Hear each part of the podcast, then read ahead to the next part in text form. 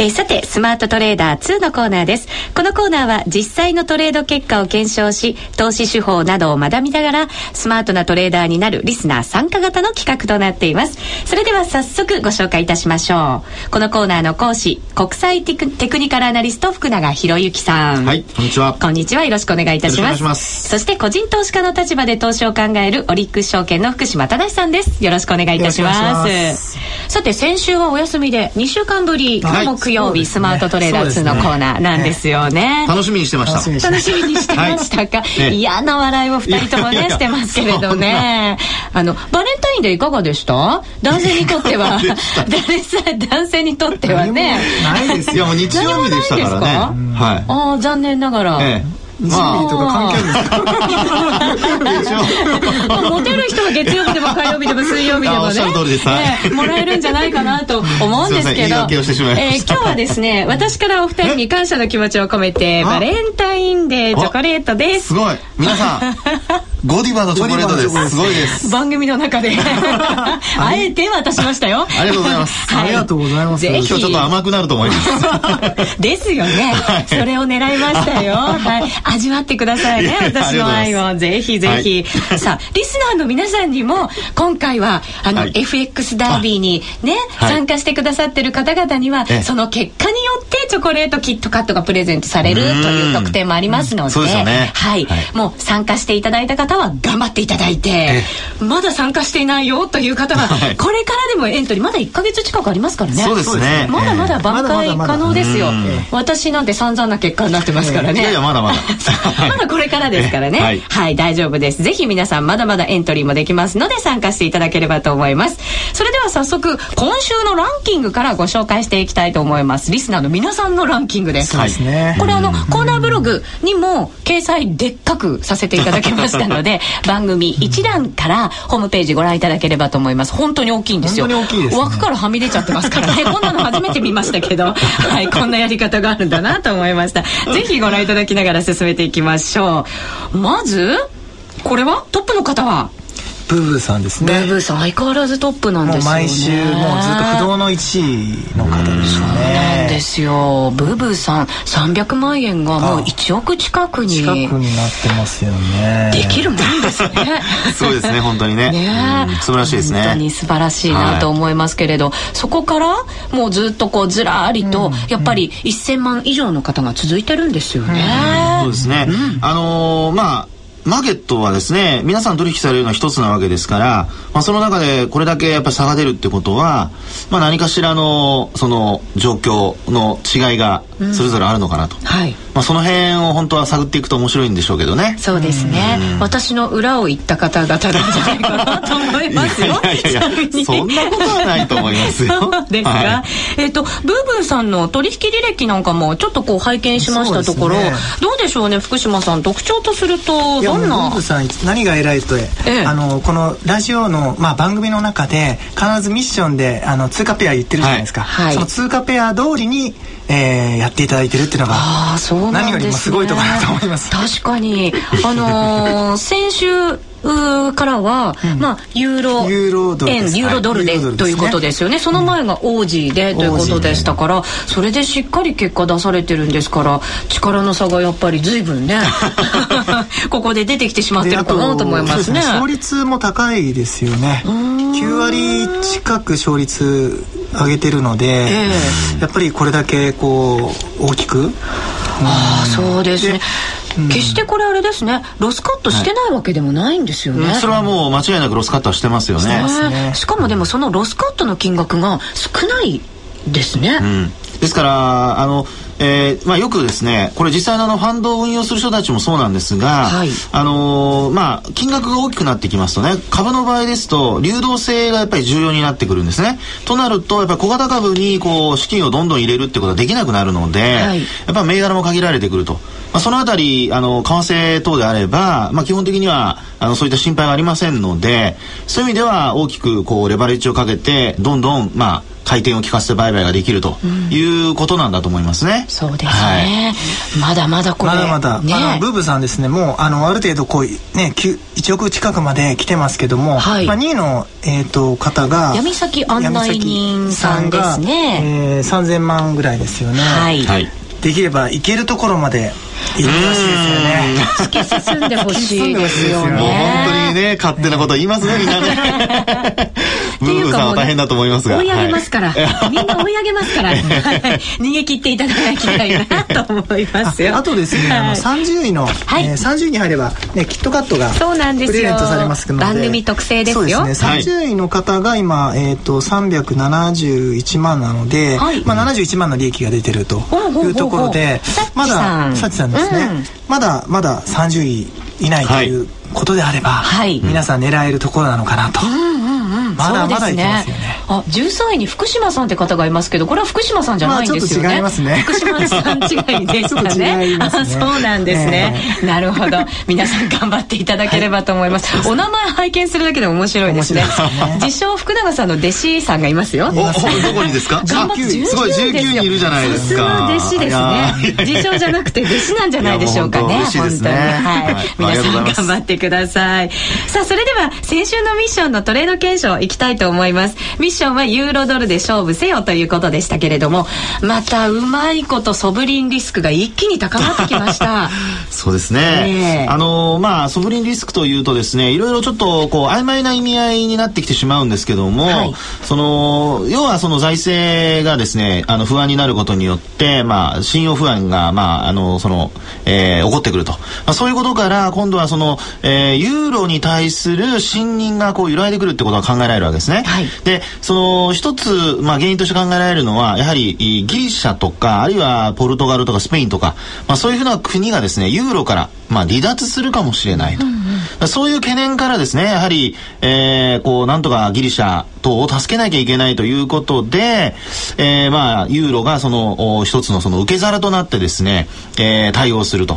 で、その対応する、こう、先がまだちょっと見えてこないためにですね、えー、ユーロショックといいますか、まあ、ユーロが売られるような展開が、こう、続いているということなんですよね。そうですね。はい、それに反してアメリカの方では、こう、もう、出口戦略にバーナンキさんがこう、言及してきたりとか、はい、ということもありましたし、まあ、世界的に見れば中国の金利引き締めなんていう動きも、あの、出てきたりしてますから、金融引き締めですね。そうですね。はい。はいまあ、なのでやっぱりトレンドとしては割とそういう意味ではあのユーロが弱いトレンドということを、はい、まあ、意識するっていうことだったのかもしれないですね。うん、そうですね、はい、ただこう売り玉っていうんですかものすごく溜まっていて、それでわーっとかこう買い戻されたりとかっていう動きもあったりして、うん、本当に激しい動きが そうですね、2週間毎日続いてたっていう、はい、そんな中でのトレードだったんですが、うん、あの私もすごく大変な思いをしまして ものすごい儲かったのにものすごい損してということで。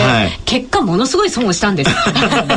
もう数字も言いたくないぐらいユーロの湯増値も聞きたくないぐらいの 損をしましてですね、金額が残りわずかということになってきてるんですけれど今回はでも、うん、私そのソブリンリスクっていうところではものすごくなんかこう振らされた気はするんですけれど、はい、エントリーしていくトレードをしていくそのなんていうんですかねあのスタートのところは、悪くなかったんじゃないかなって自分的にもすごく思うんですよね。まあ勝手なんですけどね そこをちょっと見ていただこうかなと思って本当は失敗した方を持ってきた方が良かったんですけど、今回はちょっと昨日の最新のトレードを1日分を持ってきましたので、ちょっと皆さんにもそして、えー、福永さん福島さんにも見ていただければと思います、はい、そうですね、はい、あの通常その為替でですねユーロドルって言った時には、まあ、ユーロから見てどうなのかというふうに見ていただければいいんですね、はい、ですからユーロドルでチャートが下に向いてるってことがえことはですねユーロが売られてるというふうに考えていいと思います。そうですね。はい、まあ昨日何回かトレードして、ね、え結果まあ10万円ぐらい儲かったんですね。まあ焼き石に水なんですけれども、うん、このタイミング見ていただいて福島さん福永さんいかがですか？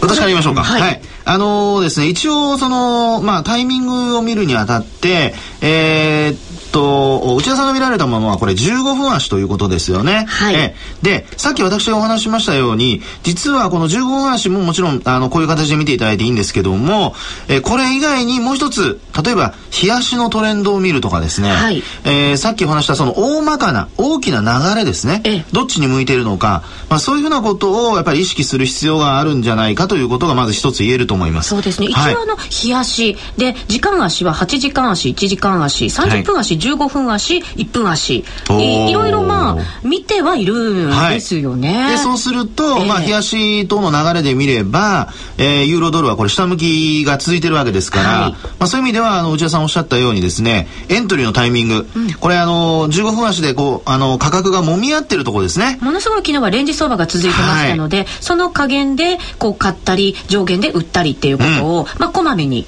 そうですね。繰り返してみました。はい。それで、えー、最初のエントリーは、あの、もみ合いから下離れたところを売り、はい、そして、えー、もみ合いから下離れで、こう、反転したところで、まあ、買い戻しと。はい。で、買い戻しただけじゃなくて、ここで土転してますよね。土転買いしました。はい。ポジションをひっくり返して、今度買いを入れたと。はい。これはまあ、素晴らしいですね。うん、で、その後に、また、価格上昇が止まったところで、えー、売りに入っているということですよね。で、最終的には、えー、まあ、大きくトレンドが下向きになったところで、まあ、これはあの時間的には結構夜遅いんですよねこれね。そうですね、あの、はい、レンジ離れたところが夜の7時半ぐらいだったんですね。そこから、はい、そうです売りに入って、うん、結果まあ寝る前まで、はい、一応まあ小幅な動きをこう続けてた時間帯もあったりしながら、こう見ていて、えっ、と12時半1時ぐらいでしたかね。ぐらい前に買い戻して寝たという。まあ、ポジション持って寝たくないですからね。眠り浅くなっちゃいますから。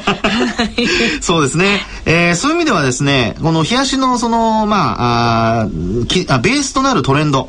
これに加えて冷やしのあのふん足のトレンドも弱含みだったということで考えればまあエントリーのタイミングその下に触れたところを売ったとか、うん、あるいはその戻したところで戻しきれなかったところを売ったっていうのはこれは非常にマッチしていて、えー、もう言うことはないというふうに思います。はい、ただあの一つそのまあ、えー、冷やしの動きまあ風足を見てますと冷やしの動きっていうのをどうしても忘れちゃうんですよね。忘れちゃいます。うん、そうするとですね、えー、まあかあの価格が急反転した時に怖くなって買い戻してしまったりとか、はい、ロスカットしたりとかで急反転で価格が戻すところで遅れたりします、はい、ロスカットが、うん、そういうのがあの冷やしのそのトレンドを頭に入れておけば基本的にはですね、えー、なんとかあのまあ精神を保てると言いますか、まあ、そこで本当にトレンドが変わるようになると今度はもう土転してそれこそそこでロスカットをして、えー、まあ買いに回るというようなこともあるいは売りに回るというようなこともできますので、はい、えー、トレードをする方はですねあの細かい動きだけにとらわれずにベースとなる例えば冷やしのトレンドだとかをあのまあ最初見てそこから、えー、今内田さんがトレードされたようなですね、えー、細かいその、まあ、デイトレードに入っていくっていうパターンがいいんじゃないかなというふうに思いますね。そうですね、はい、確かにあのソブリンリスクで大きく振らされてた時も、はい、結果冷やしてみると下落してるんですよね。うん、そうなんですね。そうなんですよね。えー、後から見ればなんですけれど、なんかこうその時はこう小さな動きに一喜一憂しちゃうんですよね。そうなんですね。えー、ですからあのまああのメンタルの面でですねいろいろ皆さんからご質問いただくことあるんですけども、えー、その自分自身を強く保つ保つことを考えるときにですねそういったテクニカルで見たときにはその短い時間の、えー、チャートだけ見るのではなく冷やしのチャートなんかを見ていただくと、はい、よりちょっと落ち着けるかなというふうに思いますね、うん、そうですね、はい、なかなか難しいんですが頑張ってみましょう、うん、そうですね。さんいかがですか？いやあのもう福永さん今おっしゃった通りなんですけども、まあ、今回もあの移動平均線をあの出していて、はい、えっ、ー、とまあ MacD と,、うん、えっ、ー、とお尻丈のストキャスティクス、えー、出していてあの例えば売られすぎているところでは、まあ、買い戻していたり、はい、で、えーと、買われすぎているところで売っているということであのまあオシレーターのそのストキャス、えー、見る限りではタイミング、まあ、昨日の売買に関しては、はい、タイミングは全然悪くないですし、まあ、利益も出ているってことで、はい、昨日の売買に関してはあの全然問題ないのかなと そうですね。思いました、はい、はい、ありがとうございます。さあそれでは全部の取引を入れていただいて評価をね5段階で 福島さんにはいただかないといけませんね。どのくらいマイナスになったんですか、ね、えっ、ー、とですね一旦130万円まで増えたんですね、うん、80万円でしたから先週の。はい先々週ですか。で,、ね、で130万円に増えて、はい、えー、30万になっちゃいましたね。ちょっと声が小さくなっちゃいましたけど わかりました はいそれも含めてチョコレートも含めて 評価をいただきたいと思いますお願いいたしますえー、そうですね。えー、ごめんなさい。えっ、ー、と今回2ですね。あのー、2ですね。2ですか。えー、そうですか、チョコレートせっかくいただいたんですけども。チョコレートなかったら1だったかもしれませんね。はい。妥当ですかね、2でね。そうですね。そうですね。いや、もう、ちょっと、ええ、次回また頑張りましょう。頑張りますね。うん、はい。それでは、頑張るためのミッションを、はい、はい、いただこうと思います、はい、スマートトレーダーへの道、今週のミッションは？えー、今ですね、話題の、話題の、まあ、オリンピックで話題の国といえば、はい。まあ、カナダカナダ。ですのでカナダですか？そうですね。カナダドル、うん、カナダドルでそうですか。そうですか。全然。予想もしてなかったのでびっくりしましたけど。本当はあ。のねあの挽回してもらうために、ええ、ポンド円あたりでやっていただこうかなと思ったんですけどもちょっと今話題のね、はい、あの国の通貨でやってもいいのかなと。そうですね、金メダル目指して頑張りますか。はい。わ、はい、かりました。また来週もどうぞよろしくお願いいたします。はい、福永さん福島さんありがとうございました。ありがとうございました